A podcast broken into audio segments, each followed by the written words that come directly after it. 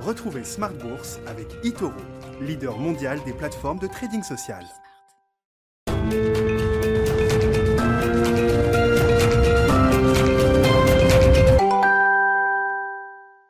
Et c'est reparti pour Smart Bourse, votre double dose quotidienne de marché en direct sur Bismart, chaque jour à la mi-journée, 12h30, 13h et le soir, la grande édition, le grand digest de l'information économique, financière et boursière pendant une heure à partir de 18h30. Au sommaire ce soir, une journée calme sur les indices euh, européens qui euh, terminent sans véritable tendance, légèrement négative pour le CAC ce soir, avec évidemment euh, la Covid qui reste à la une après que plusieurs grands pays européens, allez, disons-le, l'Europe dans son ensemble est en train de suspendre de manière transitoire la euh, vaccination avec le vaccin AstraZeneca. L'Allemagne, la France, l'Italie, sans doute l'Espagne également est en train de réfléchir à cette, cette décision. Une suspension provisoire, le temps d'y voir un peu plus clair sur les effets secondaires potentiels de ce euh, vaccin. Une nouvelle décision, un nouvel avis de l'autorité européenne du médicament est prévu demain.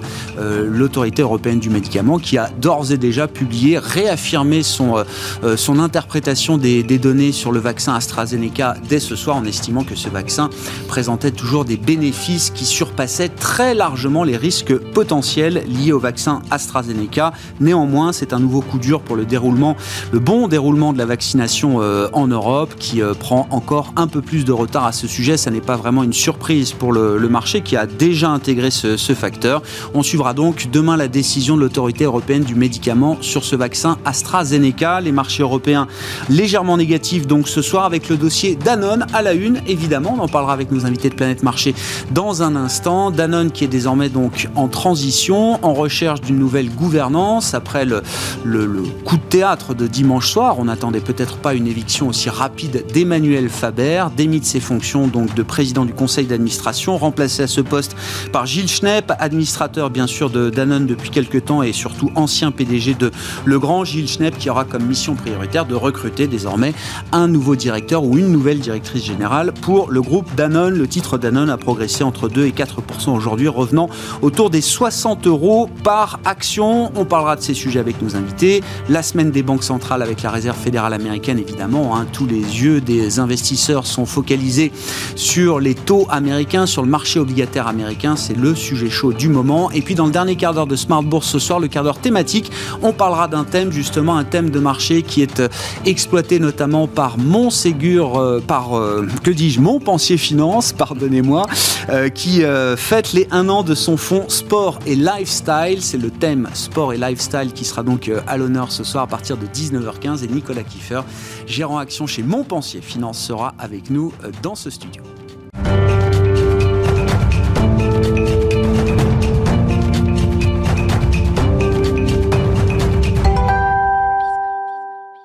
Résumé de la journée de bourse sur les marchés européens qui termine légèrement négatif ce soir. C'est avec Nicolas Pagnès chaque soir depuis la salle de marché de Bourse Directe.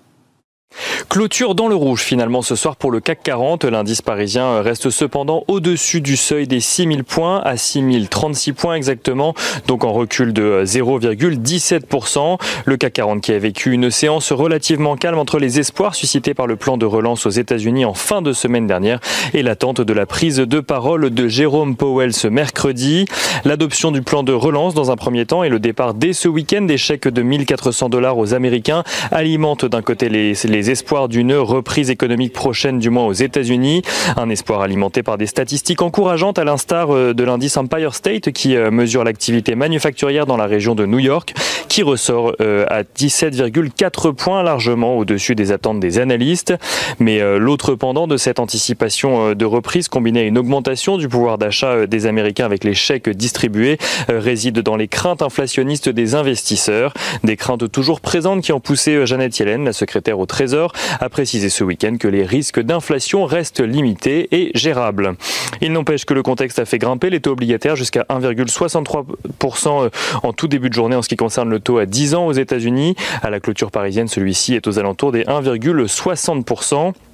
La prise de, parole de Jérôme Powell sera donc particulièrement scrutée euh, mercredi afin de voir si la Fed revoit elle aussi euh, ses prévisions de croissance à la hausse et euh, quelles sont ses anticipations en matière d'inflation. Aux États-Unis toujours, les investisseurs à Wall Street semblent hésiter sur la direction à prendre dans ce contexte avec un Dow Jones qui, qui évolue en très légère baisse et un Nasdaq en très légère hausse sur les premières heures de cotation des deux indices. En attendant la Fed, les investisseurs en Europe gardent eux un œil sur la situation sanitaire qui continue de se dégrader.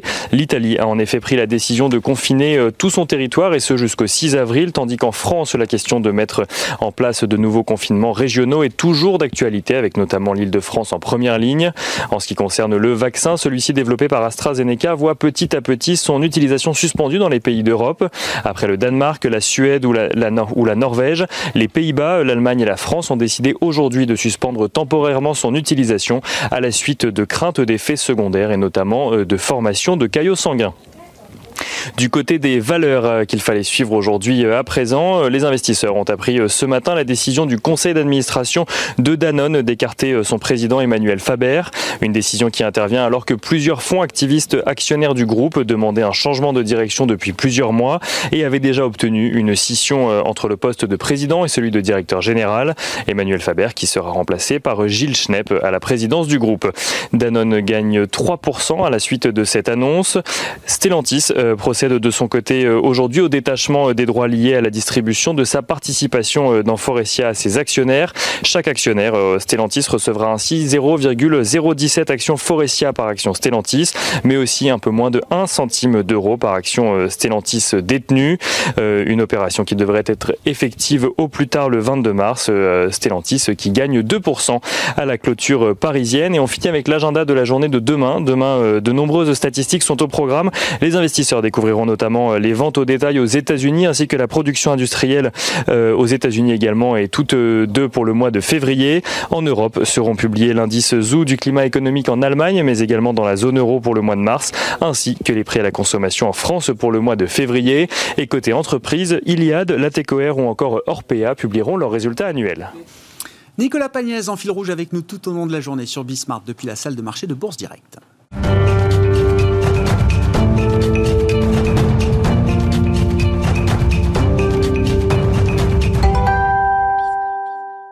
Trois invités avec nous chaque soir en plateau pour décrypter les mouvements de la planète marché. Julien Nebenzal est avec nous ce soir, le président de Futuriem. Bonsoir Julien. Bonsoir Bienvenue. Bienvenue Pierre-Alexis Dumont également. Bonsoir. Merci d'être là. Vous êtes directeur des actions et convertibles de Groupama Asset Management. Bonsoir, Pierre-Alexis. Et Benoît Vesco qui nous accompagne également ce soir. Bonsoir Benoît. Merci d'être là. Vous êtes directeur des investissements de Mescart Asset Management. Le dossier Danone à la une évidemment avec cette gouvernance désormais en, transition. Benoît, comment est-ce qu'on explique que euh, un tel niveau d'incompréhension entre le, marché et une entreprise. Euh, le marché qui vit quand même à l'heure de l'ESG depuis euh, quelques temps maintenant, ça devient euh, primordial, un prérequis d'intégrer l'environnement, les aspects sociaux de gouvernance dans sa gestion, et une entreprise face à ça qui alors, se prétend comme le meilleur élève de la classe, c'est moi qui le dis, mais qui fait partie des emblèmes justement de ces entreprises capables de pousser euh, au maximum euh, les bénéfices environnementaux et sociaux au moins en équivalence avec la performance économique de, l'entreprise. Comment vous expliquez, qu'on soit arrivé à un tel niveau d'incompréhension entre les deux? Oui, vous avez alors, tout à fait raison, hein, Grégoire. C'est quelque part sur le papier Danone coche toutes les cases. Alimentation, santé, euh, entreprise à mission, c'est a priori le, le, cocktail gagnant actuellement sur les marchés. Euh, ben c'est un retour à la réalité qui, qui, qui a ses vertus, il hein, faut être clair. Euh, ça montre qu'une entreprise à mission a besoin d'une stratégie à long terme aussi et d'une vision stratégique. Hein, ça n'exonère pas euh, de cette vision.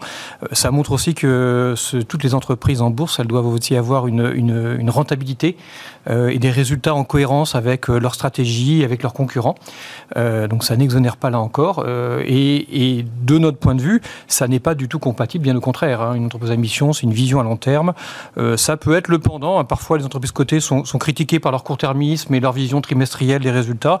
ça peut être au contraire le pendant de cette vision court-termiste qu'il faut avoir et de cette vision du long terme qu'il faut avoir. Et puis, dernier point, probablement une erreur de, de, son, de son dirigeant, hein, de trop personnaliser, de cumuler les pouvoirs, qui fait que ben, quand on a des résultats qui sont en deçà des concurrents, quand on a une visibilité stratégique qui n'est pas satisfaisante, ben, vous êtes jugé responsable directement, c'est clair. C'est, je vais le dire de manière un peu dure, mais ce statut d'entreprise à mission, finalement, était peut-être un peu trop creux, un peu trop vide, en tout cas manquait peut-être de, vision stratégique oui, pour des investisseurs qui sont à la recherche. Non, mais il faut le, on peut le dire comme ça, Benoît. Des investisseurs qui sont à la recherche de ce type de stratégie d'entreprise aujourd'hui. Ah oui, ça, ça n'exonère pas tout. L'entreprise à mission n'est pas une réponse en soi. Euh, il y a derrière une vision stratégique, euh, des produits qui doivent être, euh, qui doivent répondre aux besoins des consommateurs et des clients. ces sujets-là, ils restent toujours d'actualité, ils le seront toujours. Hein. Donc là encore, c'est pas une réponse en tant que telle, et peut-être que ça l'a été vu comme ça à un moment donné par la direction, ce qui a été une erreur. En tout cas, il y a eu un manque à un moment donné de, visibilité stratégique et de résultats qui fait que bah, le coup près tombe de manière naturelle. Il faudrait se garder de faire un, amalgame entre entreprises mission et manque de rentabilité qui serait, je pense, une erreur. D'accord. C'est pas un enseignement qu'il faut tirer du cas Danone, vous dites. Hein. Non, non. Je, pense qu'il y a une vraie complémentarité hein, et que l'entreprise à mission peut être totalement cohérente en bourse et avoir cette vision stratégique de long terme qui est très cohérente. Euh, mais c'est pas une réponse en tant que telle. Voilà, mm. c'est tout. On est en bourse et il faut une rentabilité et l'entreprise à mission peut être totalement cohérente avec un objectif de rentabilité, euh, mais il faut l'avoir et il faut savoir cette vision stratégique. Pierre-Alexis Dumont, est-ce que, alors, euh, quelles sont les remarques que, vous pouvez faire à, ce stade? Est-ce que le, cas Danone, c'est, j'allais dire, la, seule entreprise à mission cotée en bourse Est-ce que ce sera la dernière? Ou, est-ce que euh, euh, il y a quelque chose de spécifique dans la stratégie, dans l'opérationnel de Danone qui, fait que le, marché ne s'y est pas retrouvé à ce stade? Je pense qu'il y a une vraie différence entre l'image et la réalité effective de la société donc je peux, en effet, euh, vous, avez. Euh, on, Danone, on ne parlait plus des produits, on parlait de l'entreprise à mission. Que de la mission. Et en fait, euh, une entreprise, c'est avant tout hein, faire des produits qui, correspondent aux attentes de, de, de ses clients. Et là-dessus, la mission qu'elle s'était fixée n'empêche absolument pas de, réaliser euh, cette, cette, stratégie. Il faut juste rappeler, la raison d'être, la mission de Danone, c'est apporter la santé par l'alimentation. Ça correspond à un des grands objectifs de développement durable fixés par euh, l'ONU, et c'est donc la mission de Danone. Non, mais pour que les choses soient concrètes et, claires. Exactement. Donc, euh, y, a, et c'est une grande Le tendance... Le marché n'est pas contre ça. Et c'est une, non, mais c'est une grande tendance de fond que, l'on voit, qui permet notamment euh, sur ces gammes de produits-là d'avoir plutôt une surrentabilité qu'une sous-rentabilité actuellement. Hein, puisque vous avez moins de concurrence, c'est des produits plus complexes, c'est des produits d'innovation. Et à l'inverse de ça, on a une société qui investit moins dans ses produits, qui euh, a des vrais sujets quand même qui sont des sujets importants ESG, hein, qui sur les problématiques de la pollution plastique et, d'autres problématiques sur lesquelles il ne se distingue pas tellement de, ses concurrents. Donc vous avez vraiment une, différenciation qui est assez forte entre l'image et la, réalité opérationnelle de la société, même si la société, euh, en effet, euh, a pris des virages. Mais là-dessus, euh, les problèmes ne datent de bien avant j'ai envie de dire, le fait que c'était une entreprise à mission. Il y a eu quelques ratés stratégiques. De, quel problème on parle, Pierre-Alexis? Puisque vous nous dites que le statut, la, mission de Danone aurait dû conduire Danone à être une entreprise plus profitable que ses concurrents en mettant justement plus de complexité, plus de valeur ajoutée dans ses produits. Qu'est-ce qui a raté? Il y a eu, euh, il y a eu quelques erreurs euh, dont, on parle moins aujourd'hui, mais qui ont coûté très cher à l'entreprise. Donc des, erreurs stratégiques, donc des, choix, disons, de, d'activité. Ils ont vendu la partie biscuits et autres, et ils ont gardé la partie euh, eau en bouteille et lait, et se sont pris notamment toute la problématique lactose, hein, sur lequel ils n'ont pas été une des entreprises les plus innovantes, puisque ce n'est pas eux les leaders sur la partie lait de brebis et autres dérivés, euh, qui permettent d'éviter les problématiques lactose. Et, suite à ça, il y a eu aussi euh, l'épisode chinois où ils sont sortis sur lequel qui avait été un axe stratégique de la société, sur lequel ils ont été sortis de, de par, disons, une association avec un acteur local qui finalement faisait derrière ses propres produits et se sont fait sortir. Ils ont été obligés de re-rentrer après. Donc tout ça est, aussi stratégique. Et dernier point, c'est vrai qu'ils ont mis du temps à, réagir au lactose avec, avec euh, euh, une acquisition qu'ils ont payée relativement cher aux États-Unis, qui est d'ailleurs une des sources d'ailleurs de, de, de, de, de, critiques des fonds activistes dont on parle. Mm. Donc tout ça fait que moi, je ne suis pas du tout, euh, en effet, je, euh, contre le fait que l'entreprise à mission peut tout à fait avoir une rentabilité, même une surrentabilité. Ce c'est pas forcément le but. L'entreprise à mission, c'est plus que vous mettez en avant des critères moyens long terme. Mhm. Et on le voit aujourd'hui, je prends souvent les, cet exemple-là, les sociétés qui sont dirigées par des familles avec des visions moyen long terme, regardez ce panier par rapport aux, bourses, vous avez une vraie différence de, de performance. Donc mettre en avant des visions moyen-long terme on, n'est pas du tout facteur de sous-performance. Euh, oui, on, déconstruit un peu la légende urbaine du marché toujours ultra court-termiste qui ne voit que les résultats à trois mois. Le marché est aussi capable quand c'est bien expliqué, compris et cohérent, d'accepter des visions moyen, long terme en termes de stratégie. sachant que euh, ce, PDG a eu du temps quand même hein, pour mettre en place sa stratégie. on, on l'aurait sorti au bout de deux ans. Je voudrais dire, bah, attendez, là, le, problème, c'est que eh, eh, laissez-lui le temps de mettre en place sa stratégie. Il l'a mis en place, il a dû faire deux ou trois revirements stratégiques, il a dû euh, changer en catastrophe euh, son équipe dirigeante euh, sous, sous, la pression des actionnaires. Et donc, on se, on se trouve aujourd'hui sur le résultat assez logique, disons, d'une stratégie qui n'a pas porté ses fruits et, sur, et qui n'est en rien dû, dû, au fait que l'entreprise est à mission. Je, je ne pense pas. C'est vraiment des mauvais choix stratégiques qui, se paye cash dans un secteur qui est quand même très concurrentiel aujourd'hui. Hein. Julien, Julien Nebenzal, que vous inspire le, cas Danone. Euh, dans un marché, encore une fois, je le rappelle, où tout est ESG, c'est-à-dire l'ESG, l'ISR devient un, prérequis. Si votre fonds n'est pas euh, ISR, vous avez très peu de chances de collecter aujourd'hui euh, commercialement dans le, dans le marché. Oui, c'est exactement ça. Alors, moi, c'est pas ma, ma, spécialité du tout. En, tant que gérant, euh, j'ai toujours, euh, et je fais très peu de stock picking, j'ai toujours trouvé Danone une valeur ni, euh, ni dangereuse, ni enthousiasmante, mais depuis très longtemps. Donc je ne suis pas particulièrement surpris de, de ce qui se passe aujourd'hui. Sur, justement, je prends bien le sujet sous l'angle ESG. le E et le S ont été traités et mis en avant dans le projet du, du de l'ex-président directeur général. Et finalement, c'est devenu quelque chose d'un petit peu emblématique. Je me souviens euh, d'avoir vu sur les réseaux sociaux, euh, on reprenait son discours à l'ESSEC. Enfin, il y avait tout un ensemble de choses assez, euh, je dirais pas que du domaine de l'idéal, mais enfin, comme si on commençait à se représenter euh, cette nouvelle exigence, non pas financière, mais extra-financière. Et puis le G ne faisait pas partie de la préoccupation.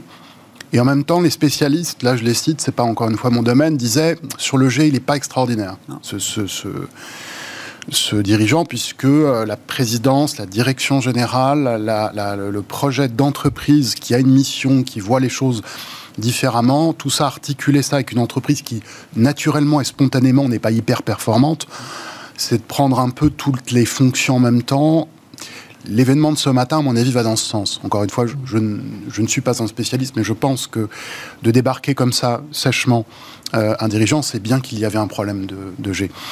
Alors, on utilise parfois le G pour dire, euh, pour, sortir en fait un problème, euh, par exemple de stratégie ou un problème de d'impasse managériale. Bon, non, mais on, on l'utilise. Mmh. Et puis, au final de tout ce qui se passe, on épingle au tableau une entreprise qui avait une vraie vocation à incarner quelque chose de différent, l'épingle au tableau en disant ça ne marche pas. Probablement justement pas pour les bonnes raisons. Hein. Enfin, euh, il est possible que ce ne soit pas pour les bonnes raisons, mais c'est quand même le résultat final.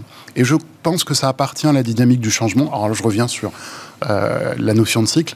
Euh, dans une dynamique de changement, il y a toujours une difficulté à se détacher d'un ancien système, et puis après, la difficulté à intégrer la, nouvelle donne. Et dans ces transitions, euh, il y a des pots cassés il y a des images, des, choses qui mm. vont rester comme, comme des images. La voilà, je crois qu'elle est sous nos yeux. Après, arriver à faire la part des choses entre le mauvais G ou les mauvais choix ES ou l'impossibilité pour une entreprise de ce niveau-là de passer un cap sur le LES, je ne sais pas dire. J'aimerais bien, d'ailleurs, cette fois-ci, je, sors de mon, statut de gérant. Euh, en tant que citoyen, j'aimerais bien finalement qu'on nous dise plus de choses. Pourquoi une entreprise qui a toutes ses marques, toute cette histoire, tous ses produits, pourquoi elle, n'est pas arrivée à passer ce, cap et à nous apporter une autre vision, justement, extra-financière, même pour les citoyens. Je veux dire, une entreprise, ça peut aussi être cela. Ce qui existe dans des, dans des grandes entreprises familiales. Hein. Euh, ça aurait été bien qu'on puisse aboutir à ça. Hein, voilà, on n'y est pas et ce serait bien d'éclaircir ça dans les, dans les semaines et mois qui viennent. Ben, je sais pas. Euh, allons-y, euh, Benoît. Est-ce que vous avez des éléments de réponse par rapport à ça? Et puis Julien soulevait la, problématique du G. Effectivement, on a assez peu cité son nom encore jusqu'à présent, mais est-ce que le, Emmanuel Faber était le problème central? Est-ce que le fait que Emmanuel Faber soit évincé avec effet immédiat, est-ce que c'est le, le début de la résolution des problèmes pour Danone? Ou est-ce qu'au contraire, il incarnait tellement cette, cette mission cette volonté de, pousser euh, à l'extrême la prise en compte des, euh, des bienfaits environnementaux sociaux que ça risque d'être encore plus compliqué pour Danone euh, aujourd'hui. On, disait tout à l'heure, hein, c'est des problèmes qui sont latents depuis quelques années. C'est pas mm. uniquement Emmanuel Faber. L'une des difficultés qui a été euh, mise en avant par euh, l'arrivée du Faber, c'est ce cumul des pouvoirs euh, qui a été encore plus flagrant, cette gouvernance hein, dont, qu'on mettait en avant tout à l'heure, ce problème de gouvernance, qui a encore plus mis en avant ce manque de résultats, de résultats financiers hein, et commerciaux, parce que c'est ça le sujet à la fin. on est tous d'accord que l'entreprise à mission peut être totalement cohérente avec une vision à long terme, et au contraire très positive, mais il faut aussi avoir cette vision stratégique, il faut avoir cette, cette, réponse apportée aux mmh. clients, ce qui n'a pas été le cas malheureusement. Hein, euh, voilà, on, vient de le dire tout à l'heure, c'est exactement ce sujet-là. Euh, on peut imaginer que ce soit un électrochoc pour Danone. On peut aussi imaginer que ce soit une belle piqûre de rappel sur le fait que bah, ce discours un peu parfait d'entreprise à mission n'est pas la recette magique en bourse, euh, loin de là, et qu'il va falloir aller un peu plus loin, garder en tête bah, tous les critères dont on parlait, ESG. il n'y en a pas un plus que l'autre. Ils doivent tous être présents.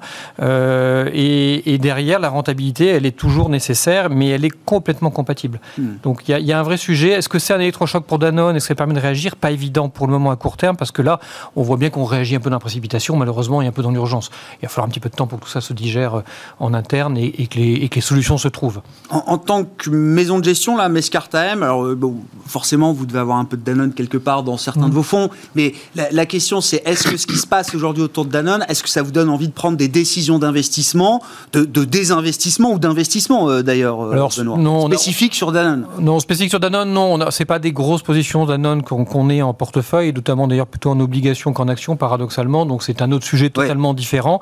Euh, et c'est pas vraiment ce qu'on jouait là, donc euh, il n'y a pas vraiment de sujet. À, très court terme, aller réinvestir de manière agressive sur Danone, il faudrait quand même qu'on ait quelques messages un peu clairs de la direction. C'est un peu trop tôt. Mm. Euh, et il va falloir probablement un tout petit peu de temps pour que le marché se réapprenne à, comprendre la, vision stratégique de l'entreprise et donc qu'on ait une nouvelle direction. Donc ça, ça se digère et ça prend un peu de temps. Donc, euh, il n'y a pas d'urgence à décider Pas de raison d'aller à toute vitesse euh, sur ce genre d'événement un peu, un peu particulier. Pierre-Alexis, sur la question de la gouvernance, parce que derrière, effectivement, la gouvernance de Danone, est-ce qu'il y a un problème Est-ce qu'il y avait un problème particulier autour d'Emmanuel Faber? Est-ce que le fait de l'avoir évincé, c'est le début de la résolution des problèmes pour Danone?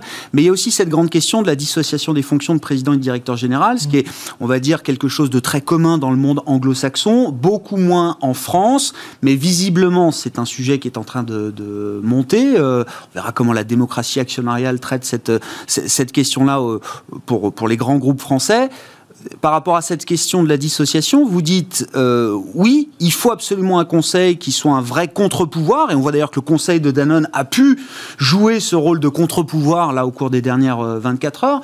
Ou est-ce que vous dites, dans des, dans des moments où il faut assumer des stratégies, incarner des missions, on a besoin de quelqu'un qui soit euh, aux commandes partout, à la fois au Conseil et, euh, et en tant que directeur général. Ah, non, je ne vois pas en quoi être, mission, ça veut dire que vous avez, vous avez quelqu'un qui a tout pouvoir.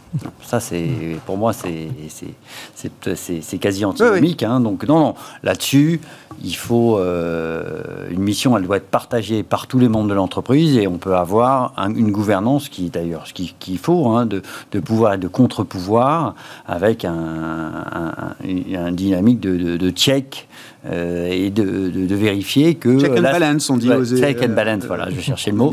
Et voilà. Et, euh, ça n'altère pas la, la poursuite d'objectifs euh, stratégiques, de moyens ou À partir du moment où c'est partagé, la, la, personne qui est votre contre-pouvoir peut tout à fait, au regard de ça, juger de, de, la pertinence de la stratégie mise en œuvre et, de, son exécution sous, cette, égide. Donc il n'y a pas de sujet pour moi. Euh, et, bien au contraire, je pense que à partir du moment où vous êtes une entreprise à mission avec une, vision un peu RSE, vous vous, devez d'éviter justement toutes ces problématiques de concentration trop forte du pouvoir, de, euh, euh, et, même, disons, de, capacité en effet à diffuser euh, cette mission dans toute l'entreprise. Si vous avez plus de contre-pouvoir, vous avez plus d'adhésion. C'est normal puisque vous devez chercher l'adhésion. Mhm. Vous ne pouvez plus être le seul à. Euh, donc, a priori, c'est, pour, pour nous, c'est, c'est, plus une. En effet, vous le, vous le disiez, hein, une tradition française de euh, concentration des pouvoirs sur lequel d'ailleurs beaucoup, beaucoup de groupes sont en train d'évoluer en France. Mhm. Et sur le, oui, c'est ça. Et ça coïncide pas forcément avec une meilleure performance opérationnelle. Euh, d'avoir euh, ces deux euh, fonctions réunies. Exactement. Il y a il n'y a pas de règle absolue. C'est-à-dire, à partir du moment où vous avez un actionnaire de référence qui est très lourd dans le capital, bon, bah, vous savez que vous êtes avec cet actionnaire de référence. Donc, euh, euh, des, euh, des, logiques de contre-pouvoir peuvent être un peu, comme, comme on disait, jugées comme artificielles, mais là, ce n'était pas le cas. Et donc, on a eu, pour moi, une logique de dialogue actionnarial avec une prise en compte par les actionnaires de la partie rentabilité, mais aussi de la partie euh, extra-financière. Et le, la, première action de, de l'extra-financier, ça a été justement de mettre en avant la nécessité des actionnaires de voter. Et donc aujourd'hui, on est vraiment dans les premières conséquences de, disons, de, de l'ESG d'il y a 25 ans, mmh. hein, c'est-à-dire il y a 25 ans, personne votait. maintenant, mmh. les gens votent, les gens s'expriment et les gens utilisent les AG pour dire ah non, je ne suis pas d'accord euh, avec la stratégie mise en œuvre. C'est pas choquant, on est vraiment dans, dans, dans une vision de voilà d'équilibre entre le financier et l'extra-financier et de dialogue euh, entre euh, les dirigeants et ses actionnaires dans des groupes cotés sans actionnaires de référence. Venons-en au sujet des taux. Julien Nebenzal, je change complètement de sujet. Ah bah non, aucune. Bon, si ce n'est que bah, Danone, c'est une valeur duration longue, j'imagine. Ça a été peut-être un peu pénalisé par la, la remontée des taux, mais si on a vu le cas spécifique de Danone, on voit bien que c'est la, question managériale de gouvernance qui fait la, dynamique du titre Danone en ce moment. Euh, 1,63, on a vu ça sur le 10 ans américain euh, aujourd'hui. On tourne autour de 1,60 euh, désormais. Est-ce que le marché action commence à s'habituer à ce nouvel étiage, ce nouvel équilibre pour les taux euh, longs américains, qui sont, je rappelle, le guide ultime euh, de tous les mouvements de marché qu'on peut observer euh, aujourd'hui. Est-ce qu'on est prêt à accepter un 10 ans qui reviendrait jusqu'à 2% Est-ce que c'est l'étape qui nous attend devant nous désormais? Et qu'est-ce que ça pourrait impliquer pour les marchés actions si jamais le 10 ans américain poursuivait sa remontée jusqu'à 2% hum. Alors oui, je, réponds bien volontiers à ça en utilisant des éléments de comportement parce que là, il y a vraiment tant à dire. Et pourquoi il y a tant à dire? D'ailleurs C'est parce que euh, la méthode d'évaluation des entreprises euh, qui est en lien avec le taux d'intérêt, euh, elle a été compliquée au cours des dernières années. D'abord parce que les taux d'intérêt sont apparus comme administrés par les banques centrales. Donc prendre ça comme référence pour actualiser des flux futurs, c'est pas évident de trouver une valeur juste. Le, prix de bourse, c'est juste la valeur, justement, c'est la question. Mhm. et puis quand les taux sont à zéro ou négatifs, alors évidemment, actualiser quelque chose avec un taux nul, ça donne en fait une valeur infinie. Hein.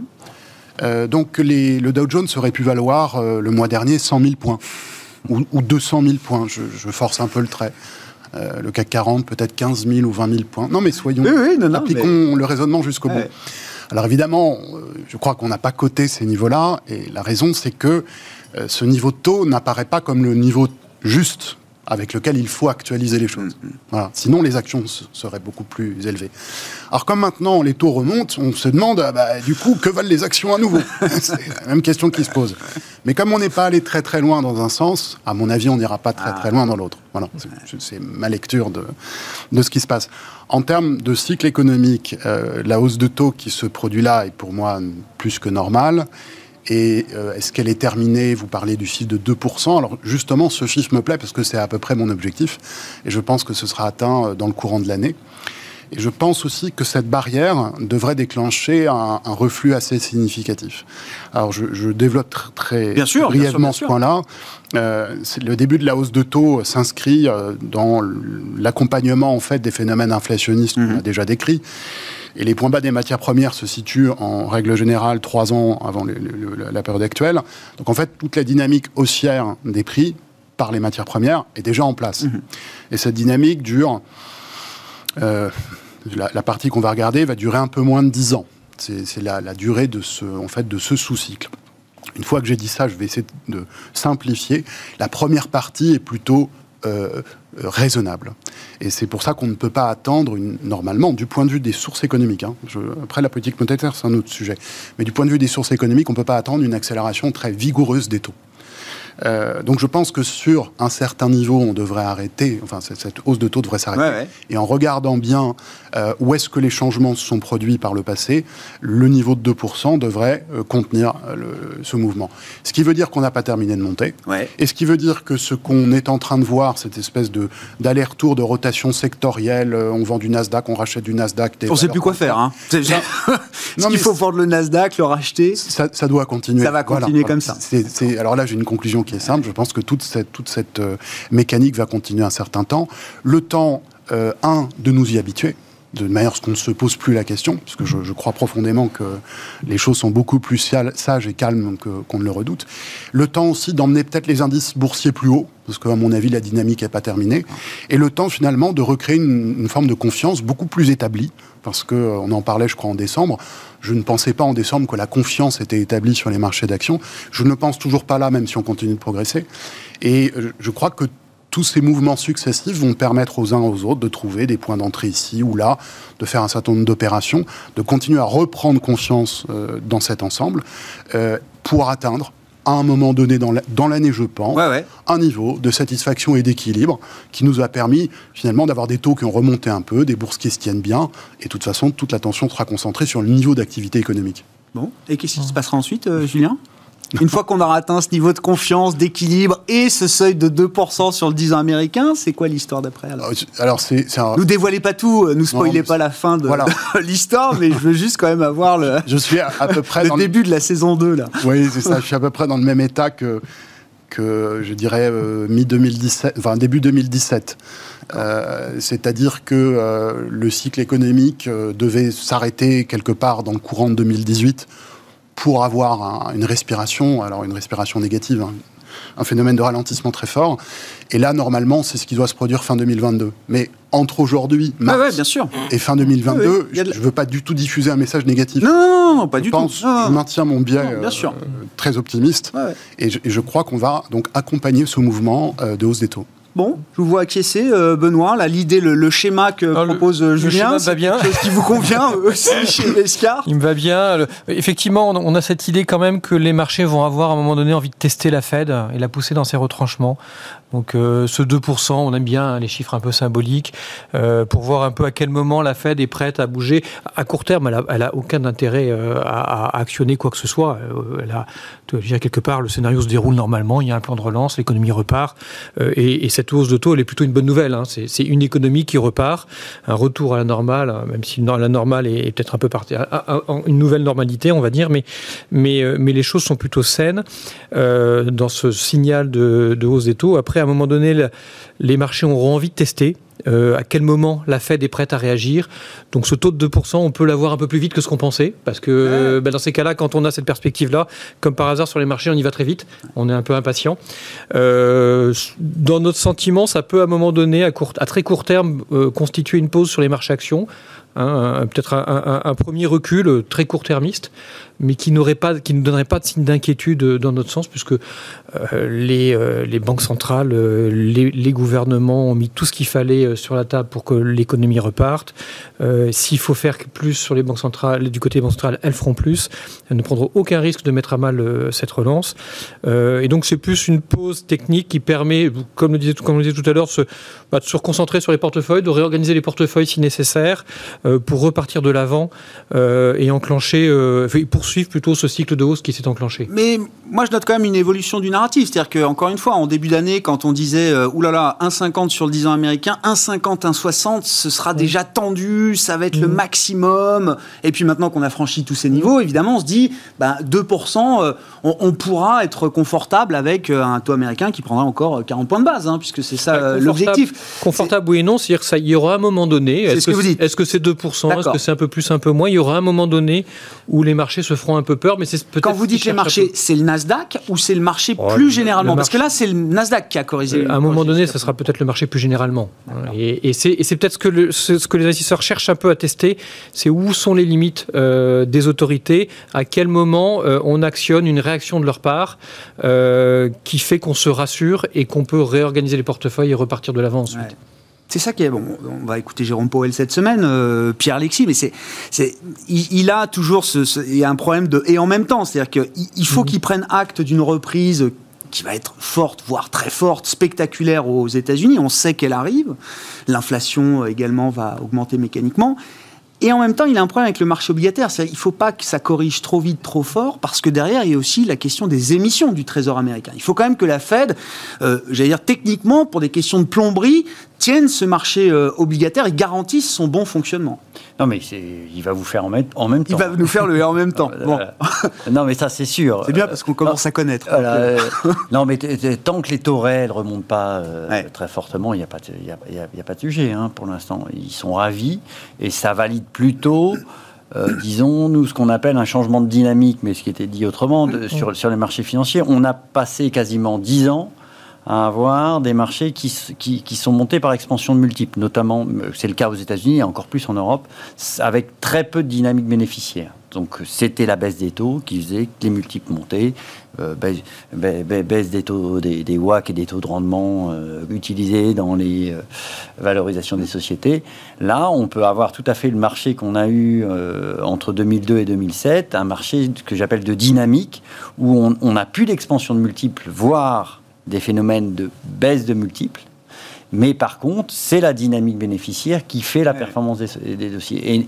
Et, sincèrement, c'est beaucoup plus sain à moyen terme hein, d'avoir ce type de marché-là que le, que le marché qui, est mécaniquement entraîné par la baisse des, de la rentabilité des autres actifs qui sont autour de lui. Donc là-dessus, euh, bah, il, faut, il faut gérer ce, cette, cette partie-là. Et c'est vrai que dans l'idéal, il faudrait que ça se fasse très progressivement, la montée à 2%, et là, ça pourrait se faire calmement. Ce mm. C'est pas comme ça que les marchés fonctionnent. Non. Voilà. Mm. Donc il y a un moment, il y aura un phénomène d'accélération avec un peu d'inquiétude, et là, on aura un phénomène d'équilibre qui va se qui va se faire pour après potentiellement voir euh, valider l'inflation l'inflation et la hausse des, des, matières premières et valider le redémarrage économique. Et dans ce cas-là, après, on pourra repartir. Mmh. c'est sans doute mmh. comme ça que ça va se passer. Mais euh, voilà, donc c'est une question un peu de rythme. Mais c'est vrai qu'on est arrivé très vite à 1,60, beaucoup plus vite que ce que. Le, le 1,50, on l'avait plutôt en fin d'année. Oui, c'est ça. Pour, pour, certains, c'est un objectif de fin d'année. qu'on attend fin d'année, on l'aura sans doute avant, avec un, un, phénomène qui fera qu'à un moment ou un autre, les banques centrales devront trouver ce point d'équilibre pour, pour faire qu'il n'y ait pas de perte d'impression de, perte de contrôle de la situation par les banques centrales, qui là entraînerait un reflux très fort des marchés actions. Et, dans ce moment-là, je comprends, hein, Julien, Benoît, vous le dites aussi, il y aura un peu de, alors je sais pas, de volatilité, il y aura mm. peut-être des phénomènes de retracement de, de marché. Est-ce que pendant que les taux américains euh, vont vers 2%, si c'est le, le, voyage et l'objectif du voyage, euh, qu'est-ce qui se passe sur la partie européenne? Est-ce que, oui, on voit, on constate une surperformance des actions européennes depuis le, le début de l'année? Il faut mettre le dollar de côté parce que le dollar s'est apprécié, donc pour un investisseur européen, ça reste pas inintéressant d'être investi Mm. sur les actions euh, européennes. Mais est-ce que ce moment de surperformance de l'Europe, euh, il est amené à se poursuivre dans cette logique? Là, on a une phase un peu délicate. hein. C'est-à-dire qu'aujourd'hui, la dynamique, elle est aux États-Unis. Ouais.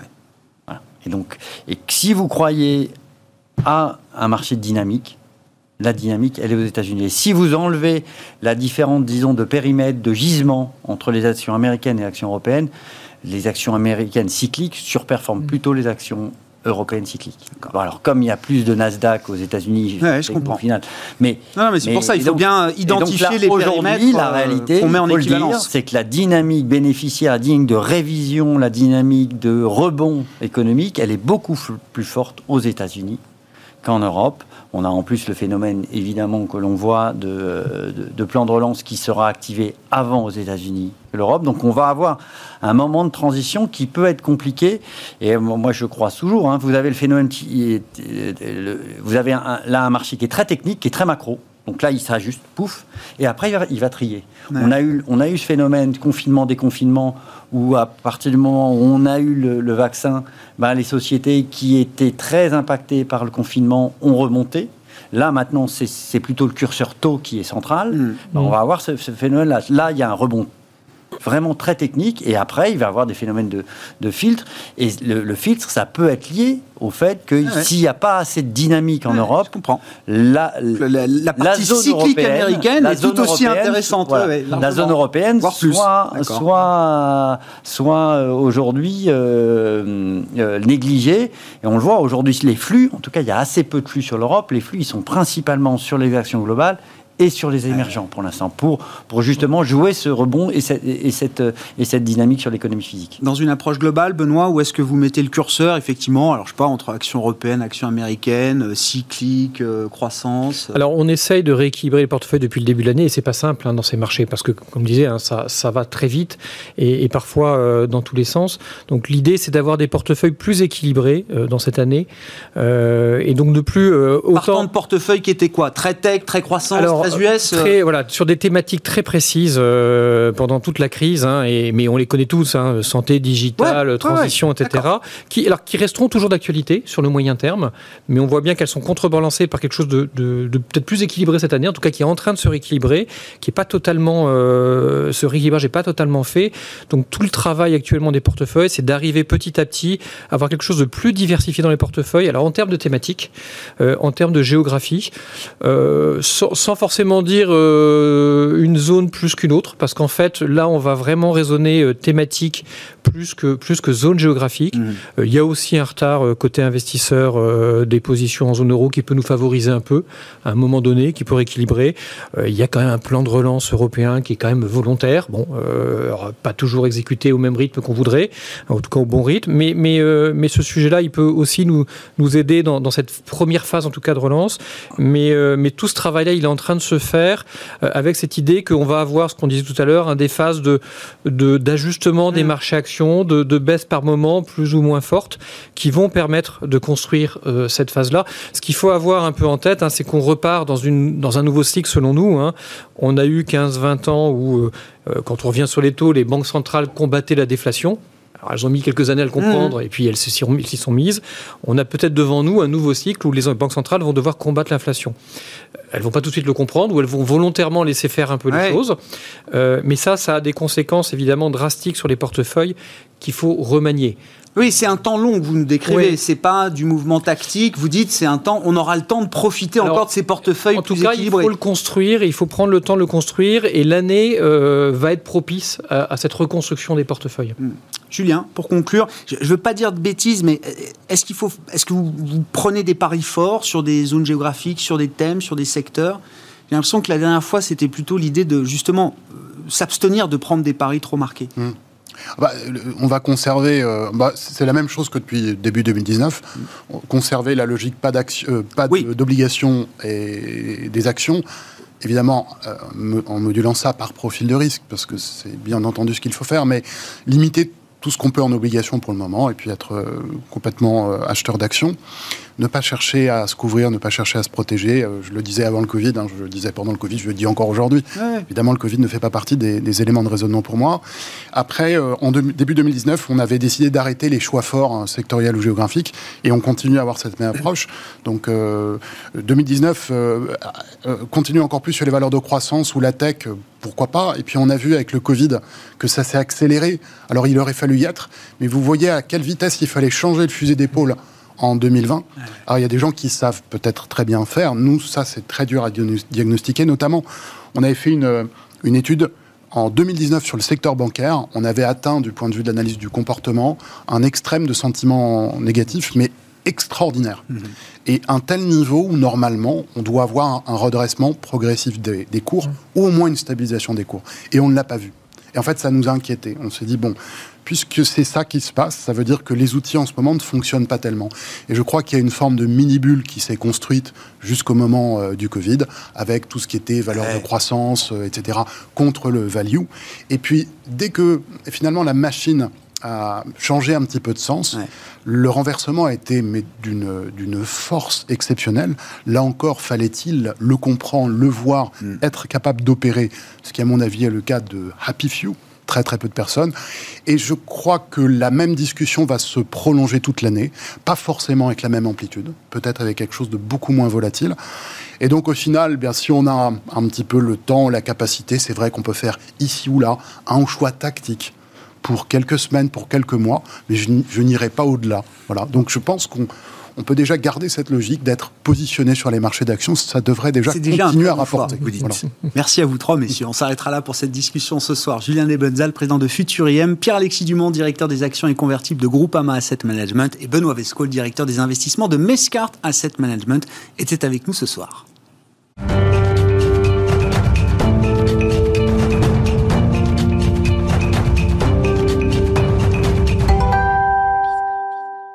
Le dernier quart d'heure de Smart Bourse, chaque soir, c'est le quart d'heure thématique, marché à thème. Le thème du jour est consacré au sport et lifestyle. C'est le, thème qui est exploité par un, des fonds de Montpensier Finance et son gérant, Nicolas Kieffer, qui est euh, à mes côtés en plateau. Nicolas, bonsoir et bienvenue. C'est un fonds, donc le M Sport and Lifestyle, le M pour Montpensier, qui euh, fête sa première année d'existence, euh, c'est ça, en, ce, en ce mois de mars 2021. Nicolas, alors comme souvent dans la gestion thématique, les thèmes sont explicites, faits pour parler euh, euh, directement, on va dire, et simplement au plus grand nombre. Sport et lifestyle, on comprend évidemment intuitivement de quoi il s'agit, mais il faut quand même que vous définissiez un petit peu le, périmètre que vous avez mis derrière cette thématique du sport et du bien-être euh, au sens large. Et concrètement, de quel marché adressable on parle en termes de taille, en termes de, de vertical également, de thématiques que mmh. vous allez pouvoir exploiter? Très bien. Euh, alors, les secteurs du sport et du bien-être, c'est environ 5 000 milliards d'euros euh, de chiffre d'affaires dans le monde, avec un taux de croissance qui est structurellement 1,5 euh, à 2 fois supérieur à celui du PIB mondial. avec M Sport and Lifestyle, donc qui est un fonds thématique international all caps, euh, toute, toute capitalisation, on va euh, identifier trois euh, grands vecteurs structurels. Mhm. Le premier, c'est le sporting goods and lifestyle, et, pardon, et, equipment. Donc, le, le, ce, premier vecteur, ça va venir capter toutes les, toutes les, tous les acteurs qui sont dans la distribution, dans la fabrication d'articles de sport, de vêtements de sport, athleisure, et euh, d'équipements euh, liés à la pratique sportive. Mhm. Le deuxième, c'est sport business. Donc là, on va venir capter toutes les solutions, euh, toutes les sociétés qui sont dans l'économie du sport et de l'e-sport, mmh. electronic sport. Donc tous les, jeux vidéo en ligne. Donc ça passe par la diffusion, le sponsorat, les composants électroniques, mais et surtout les créateurs de contenu, donc les développeurs de, jeux vidéo. Et enfin, le troisième vecteur, c'est Healthy Living.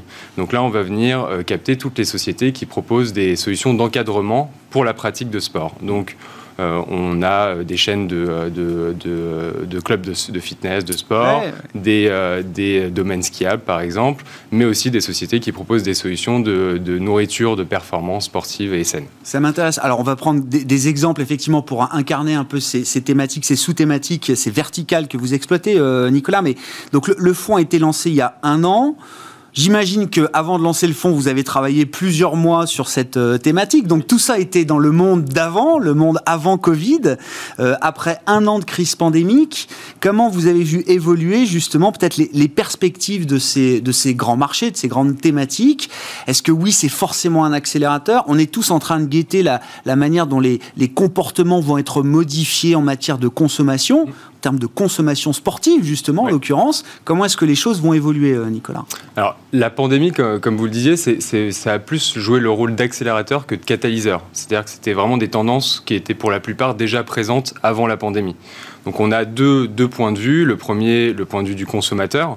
Donc là, on a eu trois grosses, grosses dynamiques. Euh, la première, c'est euh, l'explosion de la pratique sportive individuelle. On l'a vu avec l'explosion des, téléchargements d'applications de fitness, euh, de, le visionnage de, vidéos, etc. Donc ça, dans la méditation, le yoga, le fitness, la course à pied. La deuxième grosse tendance, ça a été vraiment une accélération de, de, de, de la tendance de l'athléisure, de la, de la casualisation. Donc ça, c'est vraiment, euh, euh, et surtout avec le télétravail, ça a été accentué. Donc la, la limite entre euh, mm. tenue formelle de travail et tenue casual, même sportive, est de plus en plus floue. Et le troisième, la troisième grande dynamique, c'est l'e-sport, donc les, jeux vidéo en ligne, une tendance qui était déjà bien présente, mais on a vu voilà, de, énormément de compétitions euh, en ligne de jeux vidéo qui sont venus se substituer aux compétitions qui n'avaient pas lieu euh, de, de, sport plus traditionnel. Donc ça, c'est un secteur pareil qui est bon, c'est une, une, tendance qui est là, qui était là avant la pandémie, qui a été accélérée, mais qui a toujours des, des, des relais de croissance avec euh, une croissance attendue à plus 15, plus 20% sur les prochaines années. Et de l'autre côté, euh, du côté des entreprises, on a eu une explosion de la digitalisation. Donc la digitalisation des contenus, du marketing, de la distribution.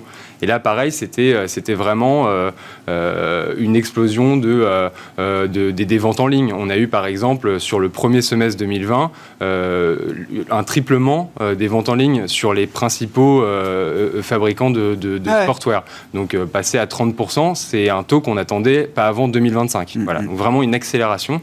Euh, et, pour venir capter ça, euh, et pour venir vraiment aller euh, capter l'essence de, la, de la thématique, on a vraiment une approche très pure et donc vraiment de garder une exposition très très pure à la thématique.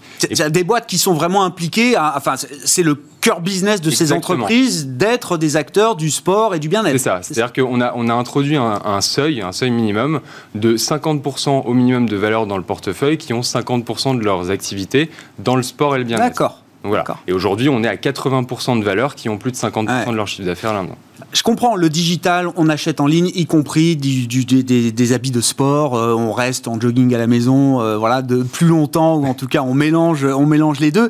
Euh, vous évoquiez l'exemple des salles de sport. Là, c'est un truc qui m'intéresse. comment est-ce que les salles de sport, c'est une thématique d'investissement. Vous êtes investi, je crois, dans des groupes de, de, salles de sport, justement, Nicolas. quel constat est-ce qu'elle dresse? Est-ce qu'on va revenir demain faire du sport en salle? Est-ce qu'on fera du sport à domicile? Et auquel cas, comment est-ce que ces salles de sport vont justement aller euh, apporter leur valeur jusqu'à notre domicile. Alors c'est pas si simple que ça, c'est que ça va, ça va, ça sera jamais comme avant ça va être une, une, un mix des deux, c'est-à-dire que donc on a par exemple Basic Fit euh, dans le portefeuille, qui est une société euh, hollandaise, qui est le leader européen des salles de sport, euh, plus de plus de 2 millions de membres en Europe, plus de 900 clubs dans, dans 5 pays, dont 400 clubs en France. Voilà, donc ça c'est un, un, un, leader qui a su très vite s'adapter à, à, ce genre de forme. Donc évidemment il y a eu des, des, des, des fermetures de clubs, etc. Mais très vite pendant les réouvertures, donc euh, au courant juin, euh, ils ont mis un, vraiment, ils ont appuyé sur sur les mesures sanitaires, euh, sur des nouveaux systèmes de ventilation, de nettoyage, etc., pour assurer vraiment la sécurité des, des membres. Et une stat qui est, ils, ont, ils ont publié leurs résultats la semaine dernière. Sur 33 millions de, visites euh, sur les quelques mois d'été, il y a eu zéro euh, cas déclaré de Covid. D'accord. Et deuxièmement, ils ont aussi introduit et développé une application qui existait déjà, mais ils ont un petit peu accéléré le, développement et qui propose euh, à leurs membres des, de suivre des, des, des, cours en ligne, des cours collectifs en ligne, des, des conseils de nutrition, des, des podcasts, etc. Donc toujours dans, dans, dans cette optique de fournir fournir euh, à leurs membres l'accès au sport au plus grand nombre et à n'importe quel moment. Anywhere, c'est ça. Ils prennent acte du fait que pour beaucoup, quand même, le, sport pourra se faire aussi ailleurs que dans des salles de sport. Exactement ça. C'est exactement ça. Bon, il nous reste deux minutes. Alors, je sais pas, un autre exemple d'une des convictions que vous portez à travers les, thématiques que vous avez décrites. Alors, je sais pas, bon, il y a la partie équipementier sportif. Alors, je sais pas, est-ce que forcément ça passe par du Nike, du Adidas, tous ces grands groupes mondiaux? Est-ce qu'il y a autre chose aussi peut-être à découvrir? Et, des, acteurs qui sont même de, beaucoup plus petite taille. Donc, un exemple avec MIPS, qui est une société suédoise, MIPS, euh, qu'on a en portefeuille et qui est en fait qui va fournir une technologie de, protection pour les fabricants de casques euh, de, euh, de, ski, de vélo, de, de moto. et en fait, cette technologie qui est vraiment fantastique va permettre à la tête de bouger dans le casque en cas de, choc et donc éviter la plupart des, lésions cérébrales qu'on aurait eues avec un casque normal. Et donc cette société fournit, fournit sa technologie à plus de, de, 100 marques qui appliquent cette technologie à plus de 600, 600 casques. Aujourd'hui, c'est 3% euh, de, de part de marché. Euh, il y a encore une centaine de marques euh, dans le vélo, euh, dans le ski, qui n'appliquent pas cette technologie. Mhm. Donc ça fait vraiment un potentiel de croissance sur les clients existants, mais aussi sur les nouveaux clients, qui est exceptionnel. Mhm. Deuxième chose, c'est vraiment une, technologie. Il y, a pas de, il y a très peu de capital derrière, et donc va, va passer par, par des, externalisateurs, des, fournisseurs, qui seront localisés à côté, voire même dans les usines des fabricants de casques. Donc comme ça, ils enlèvent tous les coûts de logistique, etc., les, les problèmes de délai. Et euh, troisième chose, c'est euh, une technologie, donc euh, évidemment il y a un portefeuille de brevets derrière qui est extraordinaire et donc qui est protégé. Il y a des barrières à l'entrée. il y a des, fortes barrières à l'entrée et c'est une technologie sur laquelle ils travaillent depuis 20 ou 30 ans avec des années et des années de tests, de, recherche. Donc ça mm. c'est vraiment une, une valeur qu'on aime beaucoup aussi. Bon, un mot pour conclure de, cette première année euh, d'existence et de performance pour le fonds euh, M Sport and Lifestyle, euh, Nicolas. Qu'est-ce que vous pouvez nous dire de la performance, du comportement du fonds là depuis un an? Alors le, fonds a fait plus 18% depuis, depuis Inception, donc à hier. Ouais, d'accord, ok. contre plus 11% pour le MSCI World, donc une, bonne, donc voilà, un biais un petit peu croissance, mais vraiment une, des, thématiques porteuses et, c'est vraiment un très beau fonds qui réagit beaucoup. Euh. Bon, un méga trend, oui, la santé, le bien-être, le sport. Intuitivement, on comprend que tout ça va prendre de plus en plus d'importance. Ça en avait déjà avant, ça en aura encore plus demain. Merci beaucoup, Nicolas. Nicolas Kieffer qui est avec nous en plateau pour évoquer cette thématique. Et ce fonds donc de chez Montpensier, le fonds M Sport and Lifestyle, gérant action chez Montpensier Finance, avec nous ce soir dans le quart d'heure thématique de Smart Bourse. Ainsi se termine cette émission. On se retrouve demain en direct à 12h30 sur Bismart.